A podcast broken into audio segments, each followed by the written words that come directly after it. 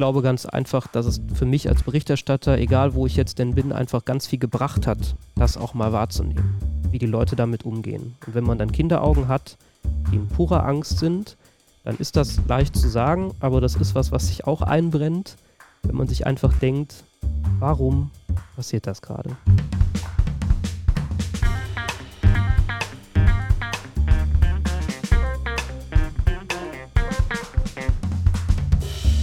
Willkommen zu Folge 65 von Erststimme. Vor fast genau einem Jahr hat der russische Angriff auf die Ukraine begonnen. Seitdem herrscht dort ein Krieg, der auch ein Krieg der Medien ist. Wie erleben das eigentlich die Menschen, die täglich über die Ukraine berichten? Und wie können sie arbeiten? Darüber sprechen in dieser Folge mein Kollege Frank Windeck und der Journalist Marius Reichert. Hallo und herzlich willkommen bei einer neuen Ausgabe von Erststimme. Mein Name ist Frank Windeck, ich bin Referent der Konrad-Adenauer-Stiftung und betreue unsere Digitalakademie.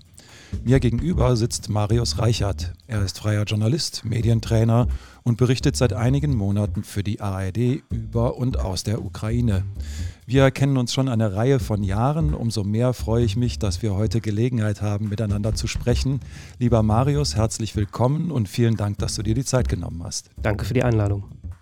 Wir haben mit dem Thema Medien und Ukraine nun ein Fass aufgemacht, für das wir eigentlich eine eigene Serie von Podcasts bräuchten. Da wir die Zeit leider nicht haben, wollen wir uns heute darauf konzentrieren, was die Arbeit von Journalisten in einem Kriegsgebiet ausmacht, welche persönlichen Erlebnisse Journalisten dabei machen, was davon man mit nach Hause nimmt und wie man diese Erlebnisse letztlich verarbeiten kann. Lass uns gleich einmal mit deinen persönlichen Erlebnissen einsteigen. Du warst letzten Monat erst in der Ukraine. Wo genau warst du und was war deine Aufgabe vor Ort? Also ich war in dem Fall in Kiew, in der Hauptstadt äh, und habe vor allem mir mal das Bild machen wollen, wie es jetzt wirklich vor Ort aussieht. Also ich berichte schon, du hast es gesagt, seit einigen Monaten auch von Deutschland aus über diesen Krieg und mein, mein Ziel war einfach zu sagen, ich muss jetzt mal die Stimmung auffangen, so schlimm das klingt. Also wie ticken die Menschen, wie gehen die mit diesem Krieg um? Und das war auf jeden Fall möglich. Da habe ich viele Dinge erlebt. Ähm, in dem Fall ist es aber so, dass es auch eine Berichterstattung eben von vor Ort gibt. Kolleginnen und Kollegen, die das äh, vor Ort übernehmen, aber eben auch noch das Backup, was in Deutschland arbeitet, weil eben in der großen ARD ja sehr viele ähm, Berichte erstellt werden müssen, verschiedene Sendungen bedient werden müssen und das teilt man sich auf. Also das ist so eine Mischung aus ähm, Eindrücke sammeln, aber eben auch ganz klassisch berichten, wie als würde man dort leben. Und wie ticken die Menschen denn?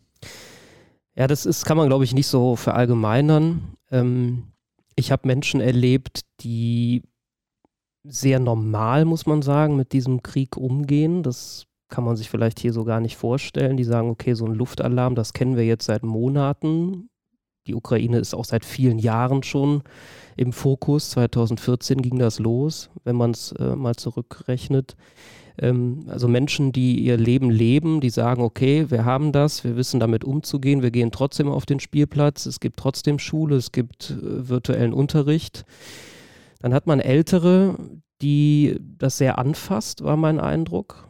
Also die wirklich Ängste haben, mehr noch als die jungen Leute. Aber das ist unheimlich subjektiv, was ich so in Gesprächen rausbekommen habe. Und auch gerade in der Hauptstadt so an Freitagen, Samstagen erstmal ein ganz normales Leben bis zu einem Punkt, wo dann eben zugemacht wird. Also abends ist irgendwann Schluss. Das heißt, ich würde sagen, es ist so eine Mischung aus einer Normalität in einem Kriegszustand und dann doch wieder nicht so normal, weil es einfach Einschränkungen gibt. Aber die Leute gehen ziemlich normal mit dem Ganzen um, ist mein Grundeindruck gewesen. Kann man sich hier kaum vorstellen. Jetzt warst du ja nicht direkt an der Front, äh, wo einem dann unter Umständen die Granaten um die Ohren mhm. fliegen. Mhm. Äh, aber dennoch ist ja eine permanente Bedrohungslage da. Wie ist das denn? Wie fühlt man sich da als äh, Deutscher, der aus äh, einem sehr äh, behüteten Umfeld und einem sehr sicheren Umfeld kommt? Wie ist das? Ja, ich komme ja tatsächlich vom Dorf und äh, das, das konnte ich mir jetzt so auch nicht vorstellen, wie das wirklich ist in so einem Kriegsgebiet oder im Kriegsland zu sein. Ähm, man lernt gewisse Dinge auch, wenn man dahin geschickt wird in Trainings, dass man sich richtig verhält, dass man auch Gefahren richtig einschätzen kann dass man auch einfach nicht zu zu aktiv ist, sondern eher den Schritt zurückgeht und sagt, das könnte gefährlich werden, wir lassen da die Finger von. Also wir sind keine Draufgängermenschen, die diesen Job machen. Da gibt es sicherlich andere Medien, die das anders handhaben, die da auch in das, äh, in das Kriegsgebiet direkt reisen. Aber ähm, in unserem Fall wird da sehr gut abgewogen, ob man das Sicherheitsrisiko eingehen kann ich persönlich habe schon gemerkt, dass mich das anfasst, dass mich das bewegt, wenn da Luftalarm ist, wenn man dann plötzlich in den Keller gehen muss, weil man einfach weiß, das ist jetzt so dieser Sicherheitsablauf, den man machen muss, das ist so vorgeschrieben. Da hat auch jedes Hotel oder jedes größere Gebäude hat das eben so vorbereitet. Und wenn es mal ganz heftig äh, kommt, und das war eben auch ein, zweimal der Fall, dann geht es in die Metro, dann geht es runter, wo es dann nochmal sicherer sein soll. Und dann hört man eben auch Geräusche, die ich in meinem Dorf im Ahrtal so nicht kenne. Also eben Einschläge weit weg, Dauerluftalarm, Sirenen. Ähm, das ist in den ersten Tagen sehr, sehr ungewöhnlich, beschäftigt einen auch.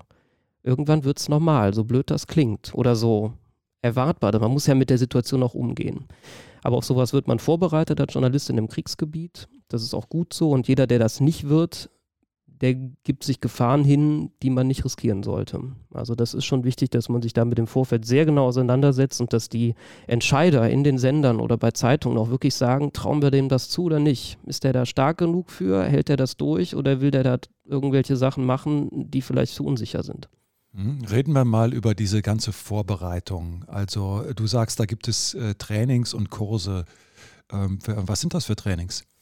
In meinem Fall war das was, was es leider jetzt nicht mehr gibt, äh, von der Bundeswehr ähm, äh, angeboten, einen Kurs äh, zur Vorbereitung für Kriegs- und Krisensituationen, für Journalisten. Das hat die Bundeswehr gemacht, das ist jetzt irgendwie knapp zehn Jahre her.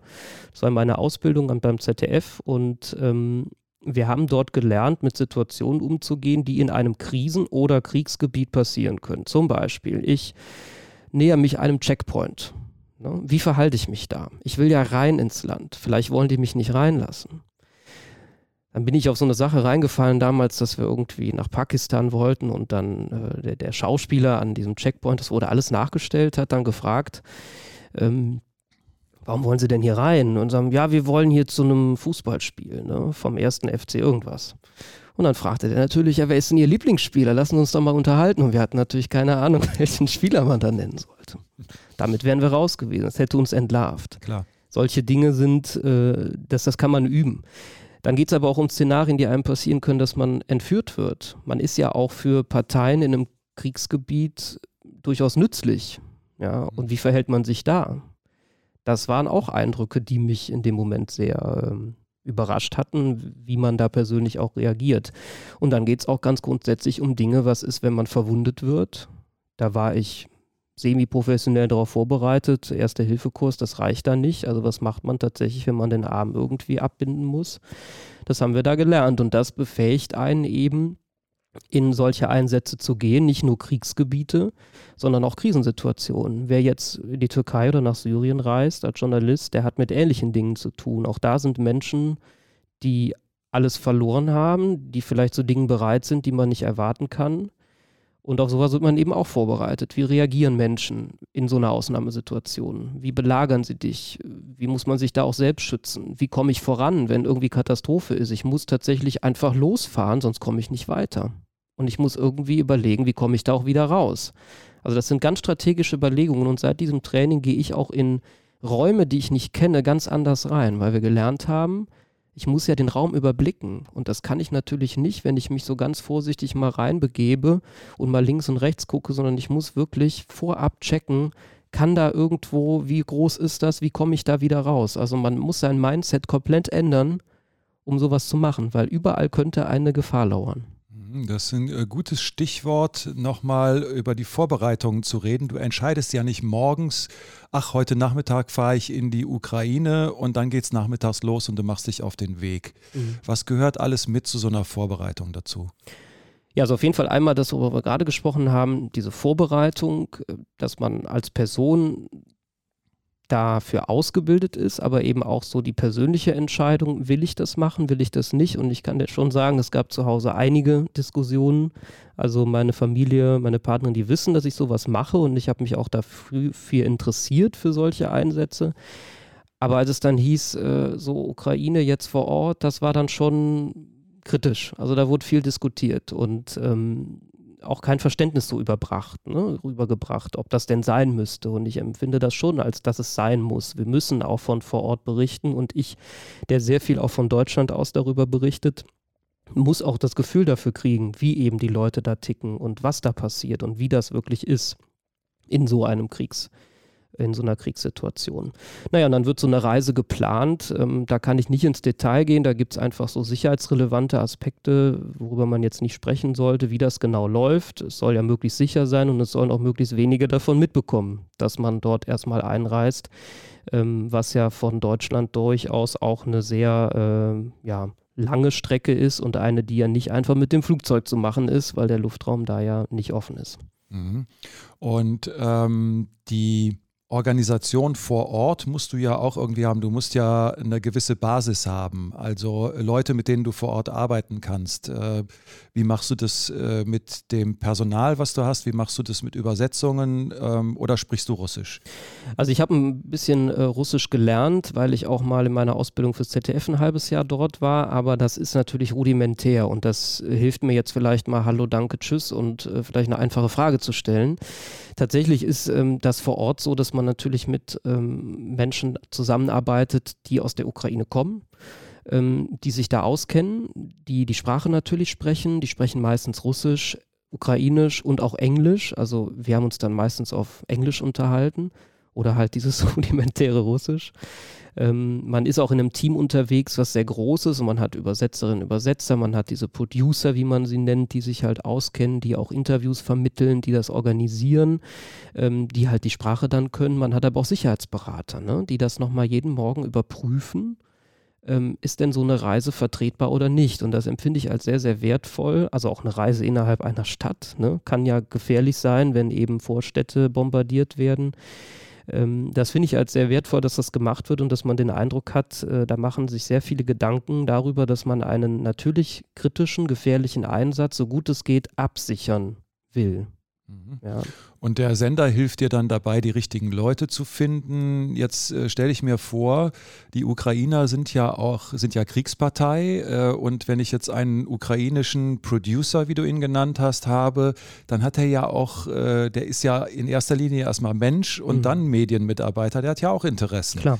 Ähm, dann muss man den Leuten aber schon vertrauen, dass man, wenn man die Sprache nicht spricht, auch wirklich die Übersetzungen bekommt, die man, äh, die man erwarten könnte von einer ja. neutralen Person. Wie, wie macht man das? Das ist ein riesiges Thema. Also gerade dieser, dieser Weg von, vom Ukrainischen dann ins Englische und vom Englischen wieder ins Deutsche. Da ist natürlich die Gefahr, dass da was verloren geht. Und wir müssen und sind da aber auch sehr sensibilisiert, dass wir das alles nochmal gegenprüfen auch, weil man kann manche Sachen auch gar nicht so eins zu eins übersetzen. So das Ukrainische, auch im Russischen habe ich das damals schon gemerkt. Also ja, ähm, da muss man sehr sensibel, sehr aufmerksam sein, das auch in der Tat hinterfragen, auch von Leuten, denen man eigentlich dann vertraut. Also man muss es einfach nochmal sich so vor Augen führen, kann das alles so sein, stimmt das so? Ähm, und grundsätzlich ist natürlich so eine Berichterstattung eine höchst sensible, weil sie halt von, du sagst es, allen Seiten irgendwie gelenkt werden will. Und wenn wir in Deutschland sind, dann müssen wir halt auch gucken, welche Quellen habe ich zur Verfügung, ukrainische, russische, deutsche, europäische und dann auch irgendwo eine Abwägung finden. Und das schaffen wir eben durch Sprache, dass wir da oft sehr zurückhaltend sind und sagen, es soll passiert sein, die russische Seite behauptet das, die ukrainische Seite behauptet das. Also ich mache mich journalistisch sauber damit, dass ich beides aufnehme, weil ich kann nicht 100% immer sagen, was ist da genau passiert, wenn ich das nicht direkt gesehen habe. Also es ist ein sehr schwieriger Spagat in Zusammenarbeit mit den Leuten aber auch ganz grundsätzlich das, sich immer bewusst zu machen, da gibt es immer Interessen und ich kann in, einem, in einer Kriegssituation ganz schwer oft entscheiden, wer hat Recht. Kann man überhaupt Recht haben? Mhm, das ist äh, ein Punkt, der natürlich im Journalismus immer so ja. äh, aufkommt, aber da dann wohl ganz besonders. Nochmal die Frage vor Ort. Du hast ja gesagt, äh, ihr habt äh, auch immer wieder Sicherheitsbriefings jeden Tag und äh, analysiert die Situation immer wieder neu. Wie frei kannst du dich vor Ort bewegen? Also es ist so, dass man genau diese Briefings hat, die grundsätzlich so in den Tag schauen, was ist möglich. Es gibt auch Kolleginnen und Kollegen, die reisen dann in Gebiete, damals zum Beispiel Richtung dieses Atomkraftwerk Saporizhia, wurde versucht, dann aber abgebrochen, weil es eben Meldungen gab, dass da vielleicht Strahlung austritt, erhöhte Werte. Dann wird das wieder zurückgezogen. Also man, man schlägt in Zusammenarbeit mit den Mitarbeitenden vor Ort vor, ähm, was hat man vor und das wird dann nochmal besprochen, ob das vertretbar ist oder nicht.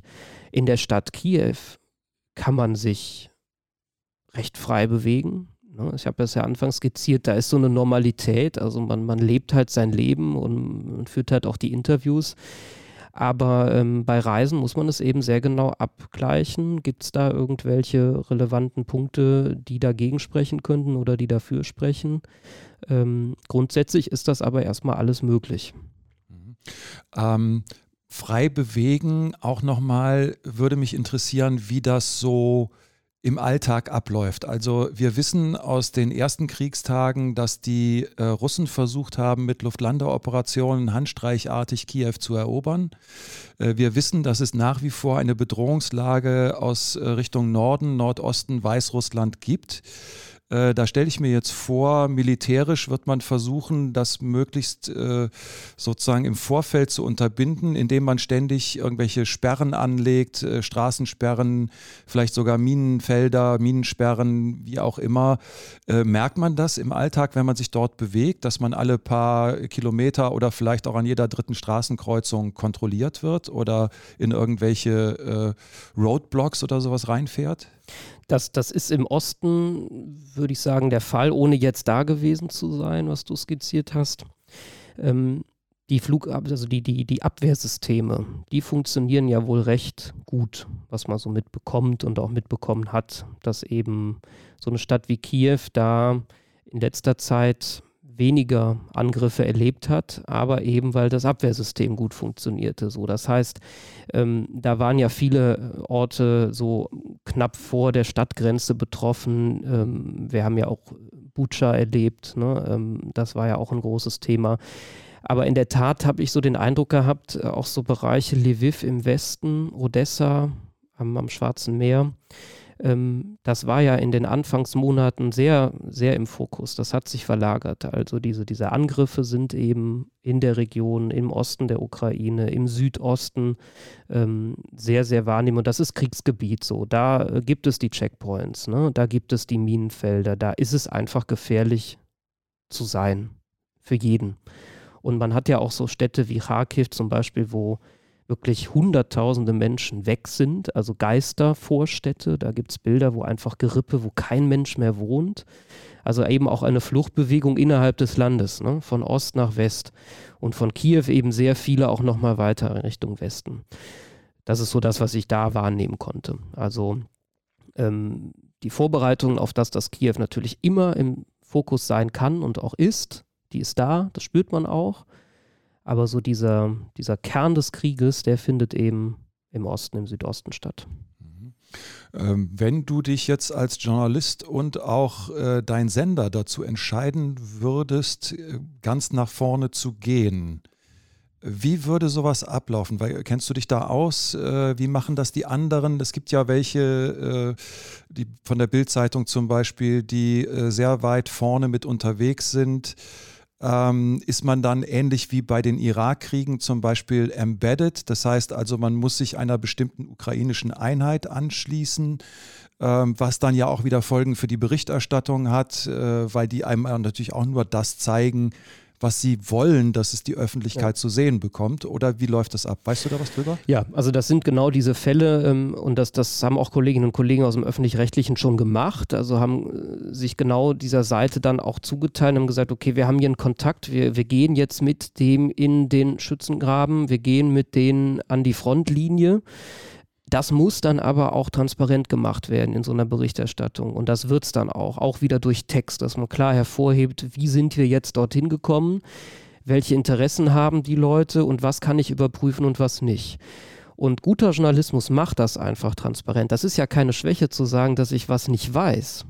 Es macht mich ja nur glaubwürdiger, also in, meiner, in meinen so Augen. Es, ne? ja. es, gibt ja auch äh, immer wieder Kritik von außen, die sagen, man, man schreibt sich doch einer Seite zu sehr zu, äh, man kann da nicht, nein, man kann es nicht unabhängig berichten. Der Satz ist ja immer, diese Information lässt sich nicht unabhängig überprüfen. Das sagt sich zwar leicht, aber es ist ja Fakt.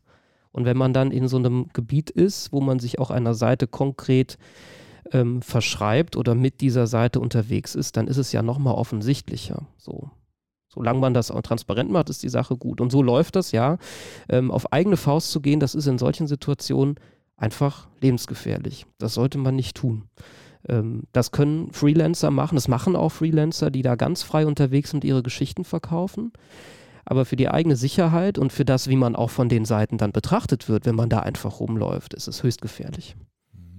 Wir kommen gleich auf das Thema Ukraine nochmal zurück. Äh, dann werden wir über die Rolle der sozialen Medien in dem Krieg sprechen. Äh, jetzt möchte ich dich erstmal nach etwas anderem fragen. Du hast auch über die Flutkatastrophe im Ahrtal berichtet. Das lag damals nah, äh, weil du selbst im Ahrtal wohnst. Nun ist es der Ukraine-Krieg. Gewöhnt man sich irgendwann an solche schwierigen Themen? Nee, ich glaube, das kann man nicht. Ähm, die Flutkatastrophe war und ist für mich wahrscheinlich das Einschneidendste, was ich bis dato erlebt habe, was ich aber auch noch erleben werde. Davon gehe ich schwer aus, weil es eben die Katastrophe in der eigenen Heimat war und ist auch eineinhalb Jahre danach ist es noch eine Katastrophe. Ähm, aus der Nacht heraus, die ich da erlebt habe, dass Menschen äh, schreiend mit ihren Autos, mit, ihren, äh, mit ihrem Gepäck irgendwie bei uns die Straße hochlaufen, weil wir wohnen ein bisschen höher. Also die A ist von uns nochmal ein paar hundert Meter weg. Das Wasser war eben auch weit weg und deswegen sind wir auch materiell nicht betroffen. Aber das sind äh, Erlebnisse, Stimmen, ähm, die ich nicht vergessen werde, dieser ersten Nacht und all dem, was da kam. Also wir haben im Ahrtal eine Katastrophe erlebt, auf die ich dann vor vielen Jahren in diesem Sicherheitstraining vorbereitet wurde. Wir haben erlebt, dass eben Menschen sterben, ähm, dass sie um Hilfe ähm, betteln letztlich, dass man als Journalist äh, vor Ort ähm, umzingelt wird, weil man der Einzige ist, der Informationen hatte oder die Leute glaubten, mhm. die in dem Moment zu haben. Da sind Leute, die haben dann alles verloren, die versuchen irgendwie noch letzte Habseligkeiten zu sortieren.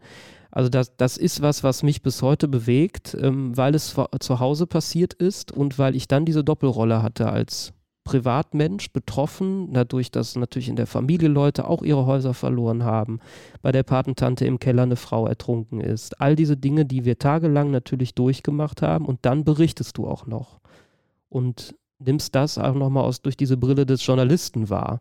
Also das war eine, eine Rolle, die ich da wochenlang hatte und die ist auch noch nicht ganz aufgearbeitet, so für mich selbst.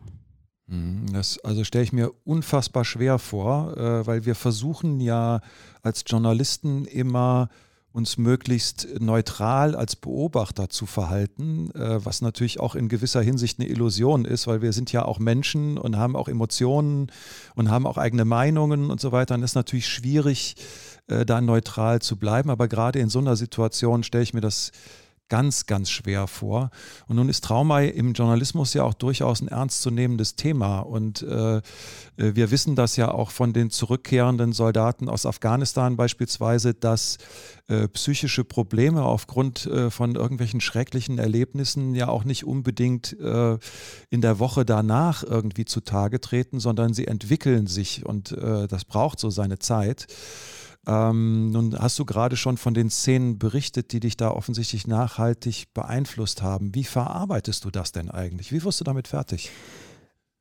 Ja, also in der Tat äh, gibt es bis heute für mich so Schlüsselbilder und das äh, können manche gar nicht nachvollziehen, wenn ich die schilder. Ich mache das jetzt aber mal. Also es gab eine Situation, glaube ich, am dritten Tag nach dieser Flutkatastrophe, das war ein Soldat in Ahrweiler, der an einem Panzer stand das war für mich schon mal das erste Krasse. Du hast einen Panzer in deiner Heimat.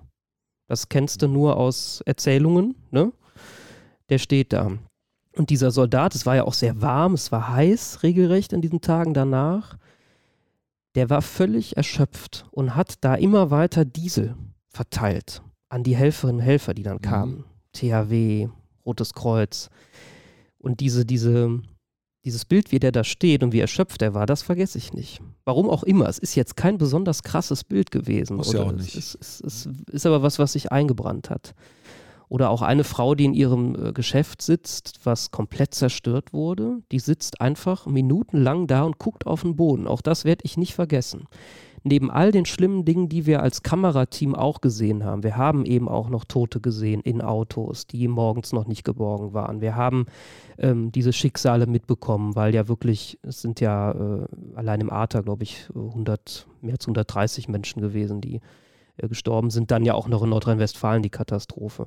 Also Bilder, die sich eingebrannt haben, wie gehe ich damit um? Ich schaffe das zum Glück, dass ich das nicht abends so mit ins Bett nehme. Also ich konnte an den Abenden tatsächlich sagen, so ich habe jetzt krasse Sachen gesehen und erlebt, aber ich gehe jetzt ins Bett und irgendwie geht das. Und wir haben dann zu Hause gesagt, so nach einer Woche sind wir vier Tage nach Holland gefahren, um einfach was anderes zu sehen. Und das war gut. Also ich habe dann auch so Besuche von Kanzlerin Merkel da vor Ort. Das habe ich gar nicht gemacht als Journalist. Ich war da weg. Drei, vier Tage waren wir raus und das hat gut getan. Aber wir haben auch im äh, im Sender da Angebote und haben auch in den Teams da sehr viel drüber gesprochen. Das sind ja auch Kamerafrauen und Männer, das sind Tonassistenten, die da mit dabei sind, die das ja auch alles sehen.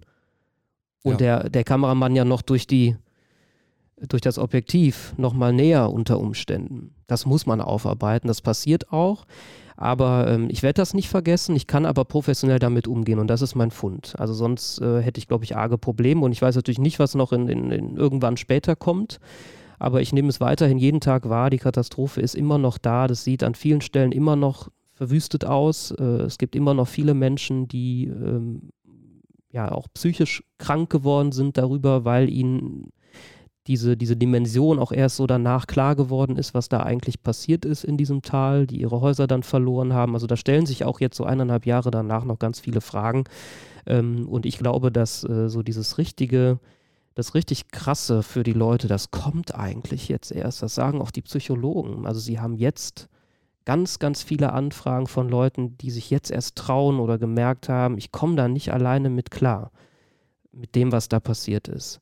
Und wenn dann einem die Versicherung noch sagt, das Haus muss abgerissen werden, weil es doch komplett ölverseucht ist, wie geht man denn damit um? Also ich wüsste nicht, wie ich damit umgehen sollte. Und äh, da ist, glaube ich, noch viel, viel zu tun neben diesem Wiederaufbau, ne? sichtbare Dinge, Straßen, Geschäfte, Häuser, aber auch das, was die Leute ganz persönlich beschäftigt. Also da sind, glaube ich, tiefe, tiefe Wunden immer noch oder sehr große Narben, wenn man das Bild beibehalten will, die da geblieben sind.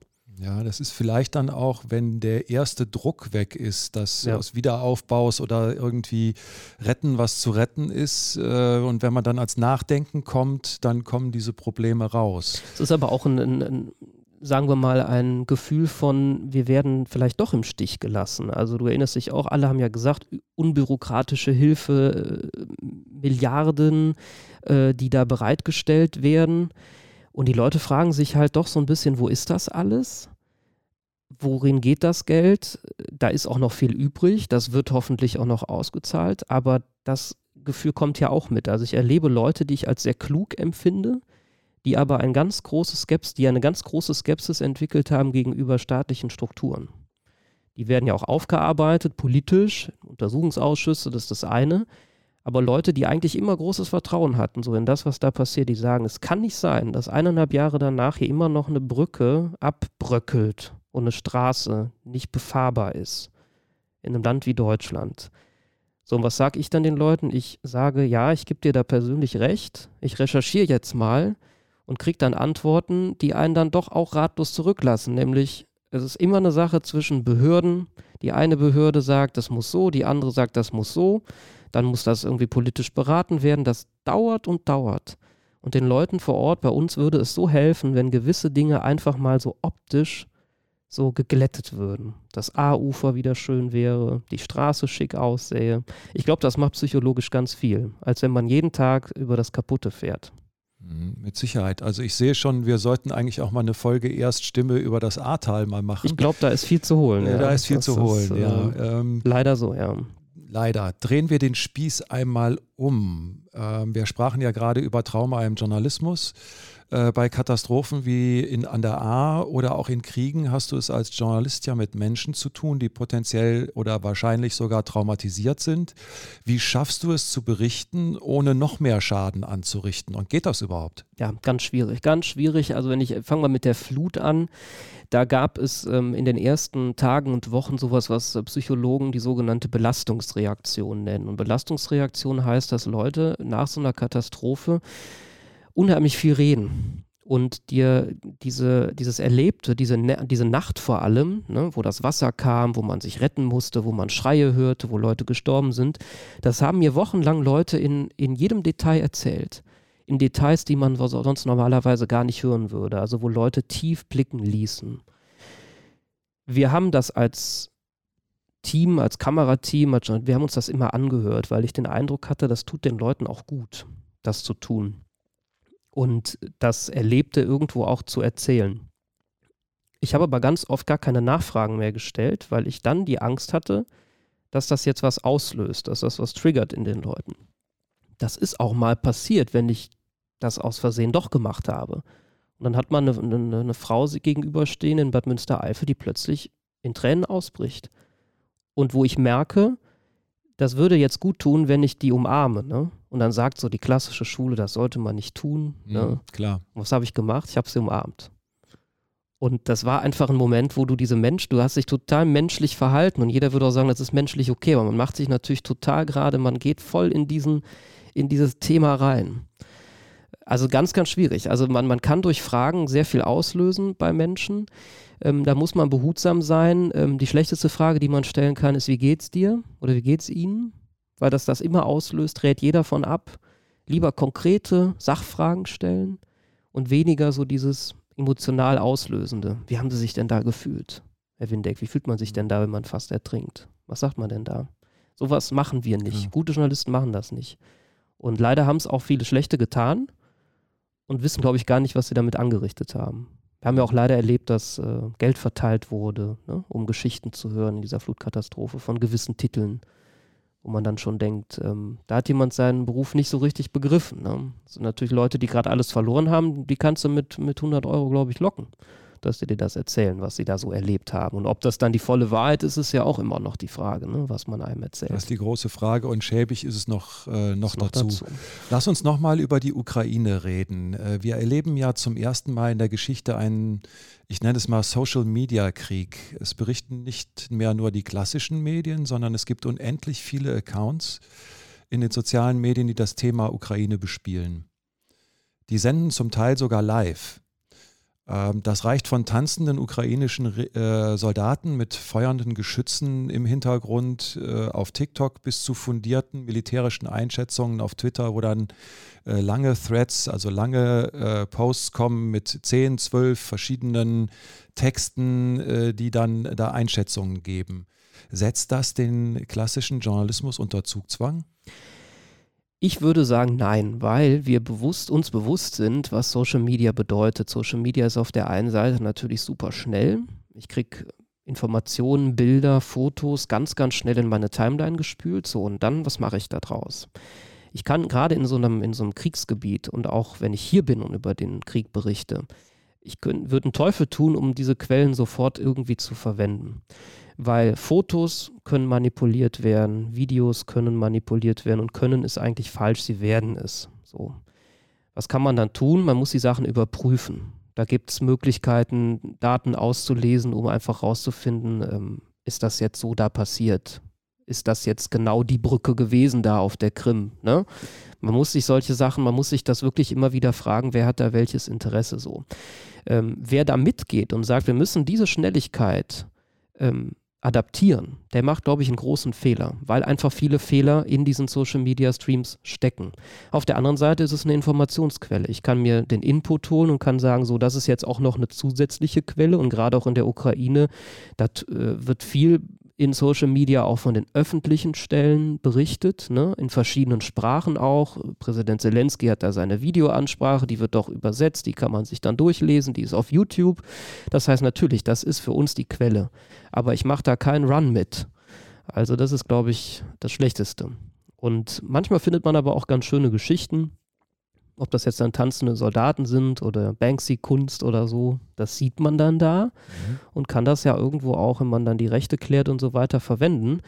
Ähm, immer mit der gebotenen Vorsicht. Also es setzt uns, würde ich sagen, nicht unter Druck, es ist eher ein Gewinn, aber ganz oft eben auch eine Gefahr. Und äh, wie ist das äh, mit der ARD? Ähm, ich meine, viele junge Menschen informieren sich ja praktisch nur noch äh, über soziale Medien. Wir sehen das bei der Digitalakademie, wenn wir da die Schüler fragen, äh, wo informiert ihr euch, äh, dann ist das nicht in der Zeitung. Ihr wisst, das sind die Dinger, die man aus Bäumen macht, äh, aus grauer Vorzeit. Nein, das passiert eben nicht, sondern die meisten informieren sich in, in sozialen Medien. Hast du da auch Formate gemacht, zum Beispiel für die Tagesschau, äh, die dann beispielsweise auf TikTok oder sowas laufen? Das sind ja sehr, sehr kurze Dinger. Genau, das sind kurze Dinge, die, die es aber zumindest gibt und das ist, glaube ich, auch immer wichtig zu sagen. Also die Tagesschau ist auf TikTok, die ist bei Instagram, ähm, da gibt es eben Informationen und äh, die bedienen sich oft natürlich auch der Geschichten und des Materials, was, was gedreht wird vor Ort, was man äh, bearbeitet hat, auch den Faktenchecks, die gemacht werden. Da gibt es ja viele, viele fähige Leute, die das rund um die Uhr tun. Ähm, bei, also ich habe zum Beispiel selber auch in Social Media mich sehr zurückgehalten, weil ich das halt auch als Sicherheitsrisiko empfinden würde, wenn man an gewissen Stellen Dinge postet, jetzt was mein Privataccount betrifft. Ne? Ähm, das ist, glaube ich, was, da muss man eben auch vorsichtig sein und sollte das auch gar nicht so breit treten und auch immer sich äh, bewusst sein, wer das dann lesen kann, welche Seite, ne? Und äh, nicht, dass man da irgendwo Sachen erzählt, die, die dann vielleicht irgendwem auf die Füße fallen können. Also da sollte man A natürlich äh, sich zurückhalten und B äh, die Formate mit bedienen, ja, und die ARD tut das. Äh, man findet diese Informationen und ich bin ja auch in der Akademie schon mal aktiv. Ich kann das ja auch nur bestätigen. Die Leute, die jungen Leute ähm, haben das, wenn in Apps in Social Media. Und da ist es halt noch wichtiger, dass wir da auch präsent sind und die Dinge auch einordnen, weil wir die darüber nur noch erreichen können. Wobei ich auch immer überrascht bin, wie viele dann doch irgendwie die Tagesschau noch gucken. So die 20 Uhr Tagesschau, die läuft in vielen Haushalten und wenn sie da nicht läuft, dann guckt man sie irgendwie auch eine Stunde später in der App oder äh, auf tagesschau.de. Das kriege ich dann schon mit. Aber auch viele Schülerinnen und Schüler, die sagen, ich kann das gar nicht mehr sehen, ich ertrage das gar nicht. Ne? Und man hat ja dann auch viele Bezüge. So Leute kennen vielleicht Ukrainerinnen, Ukrainer, Russinnen und Russen Russen. Ist ja auch noch so ein Thema. Das ist uns, glaube ich, gar nicht so bewusst, äh, dass, dass man ja auch gerade bei so, so Katastrophen und Kriegsbildern auch immer wieder sich mal überlegen muss, was löst das bei Leuten aus, bei den Zuschauern aus. Ne? Äh, und bei jungen Leuten, die das teilweise ungefiltert dann auch so sehen, löst das sicherlich mehr aus, als wir gerade so uns vorstellen können, glaube ich. Mit Sicherheit. Also wir merken es ja jetzt auch gerade an den Erdbeben in der Türkei und in Syrien. Ähm, viele der Schüler oder Lehrer äh, sind ja, äh, haben selber Verwandte dort und äh, man kann eben auch, aber und selbst wenn man das nicht hat, wissen wir ja auch, dass man nur so und so viel negative Berichterstattung auch irgendwie ertragen kann, ohne da selber irgendwie in äh, Depressionen zu verfallen. Äh, ja, Leute also, machen ja auch dann dicht irgendwann. Ne? Und dann haben wir ja auch ein Problem, wenn wir die gar nicht mehr erreichen, weil die sagen, die zeigen uns nur noch diese schrecklichen Bilder, gar nichts mehr, was vielleicht auch besser funktioniert, nur alles schlecht. Und wir sind zum Beispiel bei der Tagesschau mittlerweile so, dass wir durchaus auch in den, in den Hauptausgaben um 20 Uhr auch diese Geschichten mehr erzählen, als das früher der Fall war. Also so vor, vor 10, 15 Jahren war so ein Tagesschaubericht ganz, ganz faktisch, ganz von der Struktur her klar. Und heute geht man dann doch mal rein mit so einer Geschichte, dass irgendwie ähm, jemand da gerade gerettet wurde, ähm, ein Mann geschafft hat, die, die, äh, die Stromtrasse wiederherzustellen, dass so ein Stadtviertel wieder Strom hat. Das wird auch erzählt, also um gerade mal diesen emotionalen Anpack auch zu haben. Das äh, nehme ich schon wahr, dass man eben auch ganz klar mal sagt, es ist, wir wissen, es ist alles schlimm, es ist schlecht, aber es gibt auch die kleinen Lichtblicke. Ne? Und das sind ja auch gerade in, der, in dem ähm, Katastrophengebiet äh, in der Türkei und in Syrien sind es ja auch diese Geschichten, dass nach Tagen noch Leute gefunden werden. Das müssen wir irgendwie auch verarbeiten, sonst werden wir, glaube ich, alle verrückt, wenn wir nur noch die schlimmen Sachen jeden Tag sehen müssen. Mhm. Apropos verarbeiten, ähm, wenn man jetzt äh, in der Ukraine als deutscher Journalist in einem Bunker oder äh, auch in der U-Bahn sitzt und hört diese Einschläge, verändert das äh, den, die eigene Sicht auf Fragen wie Waffenlieferungen ähm, oder macht das keinen Unterschied? Ah, schwierige Frage. Also ich habe natürlich meine persönliche Meinung dazu. Ähm, da sind aus meiner Sicht Dinge passiert, die, die hätten anders laufen können müssen. Auch die Frage, wie sich so eine EU aufstellt oder nicht. Ähm, und habe auch große Probleme damit, wenn man, ähm, wenn man so Russland so ganz klassisch verteidigt. Ne? Gibt es ja auch Politiker in Deutschland, die das tun. Ne? Die sagen, es war ja doch nur die logische Konsequenz, dass das irgendwann passieren würde das ist ein Argument, wenn man da unten sitzt, das kannst du dann gar nicht mehr nachvollziehen, weil ähm, das ist ein Krieg, es ist ein Angriffskrieg. Und der betrifft so viele Menschen, der macht eine ganze Generation kaputt, wenn man es jetzt hart ausdrückt. Ja, und dann sitzt man da unten und denkt sich dann schon, also da gibt es keine Diskussion mehr darüber, ob das jetzt in irgendeiner Form gerechtfertigt sein kann. Das kann es nicht. Ja, aber rein politisch, wer da was jetzt beisteuern soll, das müssen auch andere entscheiden. Und da will ich auch entsprechend diese Neutralität bewahren und das auch abwägen. Was spricht für das eine und für das andere? Ne, ähm, ich glaube auch, dass jetzt so die, die, die Politiker in der EU das auch begriffen haben, ähm, dass auch so die Präsenz vor Ort ne, und auch Zelensky jetzt mal in der EU, in Frankreich, in, in äh, Großbritannien war, dass das, glaube ich, auch viel ausmacht, so im gegenseitigen Verständnis. Also für mich hat sich da ähm, politisch, ja, mir hat das einiges so gezeigt. Ähm, wenn man das, wenn man da wirklich vor Ort ist und das mitbekommt, ja, würde ich dir recht geben. Ähm, und ich glaube ganz einfach, dass es für mich als Berichterstatter, egal wo ich jetzt denn bin, einfach ganz viel gebracht hat, das auch mal wahrzunehmen, wie die Leute damit umgehen. Und wenn man dann Kinderaugen hat, die in purer Angst sind, dann ist das leicht zu sagen, aber das ist was, was sich auch einbrennt, wenn man sich einfach denkt, warum passiert das gerade? Das ist ein wunderbares Schlusswort, äh, lieber Marius. Vielen Dank für das Gespräch, für die äh, Insights. Äh, wir wünschen dir, dass du mit den Bildern, die du mit dir herumträgst, ähm, gut umgehen kannst, so wie du es bisher getan hast, auch für die Zukunft. Alles Gute für die zukünftigen Reisen, auch in die Ukraine und bleib gesund. Vielen Dank. Danke dir. Das war Folge 65 von Erststimme. Die nächste Folge erscheint in drei Wochen am 15. März. Wir freuen uns, wenn Sie auch dann wieder reinhören und wünschen Ihnen bis dahin eine gute Zeit.